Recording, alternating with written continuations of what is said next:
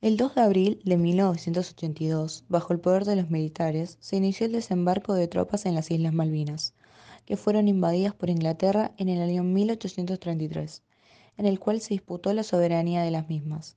A pocos días del desembarco de nuestros jóvenes civiles, Inglaterra envió una gran cantidad de soldados argentinos.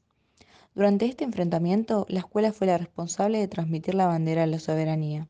La frase Las Malvinas son argentinas era frecuente. Las razones para sostener que las islas no pertenecen son la dimensión geográfica, los argumentos históricos y los argumentos jurídicos.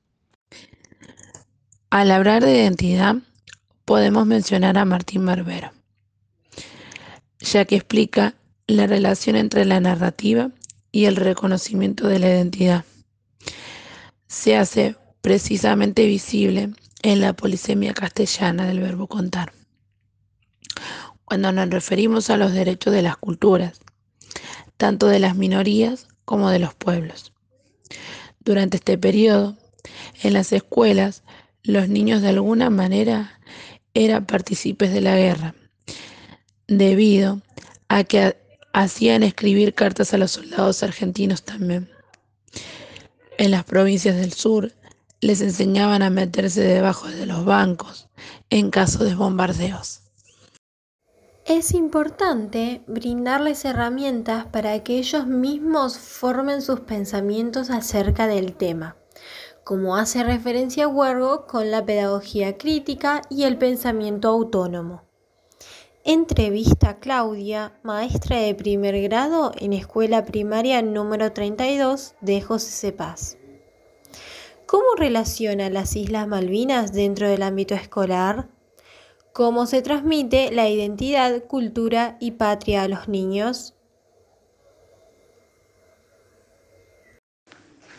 Son fechas que nos sitúan en situaciones difíciles, tanto para los estudiantes como los docentes que las transmiten.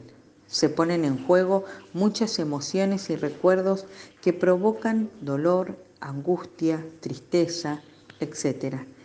Ese dolor es conocido por las generaciones precedentes y hay que tener cuidado y pensar bien las formas de transmitir este hecho histórico a las nuevas generaciones para que sea un instrumento de enriquecimiento de la cultura, la identidad y amor por la patria. A su vez, las noticias que surgían de este enfrentamiento eran manejadas por la dictadura, por lo que se escuchaba lo que les interesaba transmitir.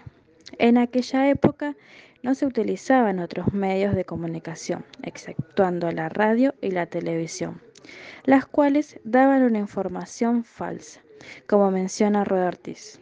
En otras palabras, lo que aquí está en juego es que se está construyendo otra historia del mundo y no porque estas tecnologías sean tan poderosas que determinan a las sociedades, sino porque la actual transformación no es solo tecnológica, sino también política, económica, social y cultural. Este conflicto finalizó el 14 de junio de 1982 con la rendición de Argentina, provocándose 649 caídas de soldados argentinos. Se demoró mucho tiempo en reconocer a esos soldados, su labor y su derrocamiento en ese conflicto injusto. Es por esta razón que desde el año 2000, el 2 de abril, se conmemora el Día de los Caídos y los Veteranos de Malvinas.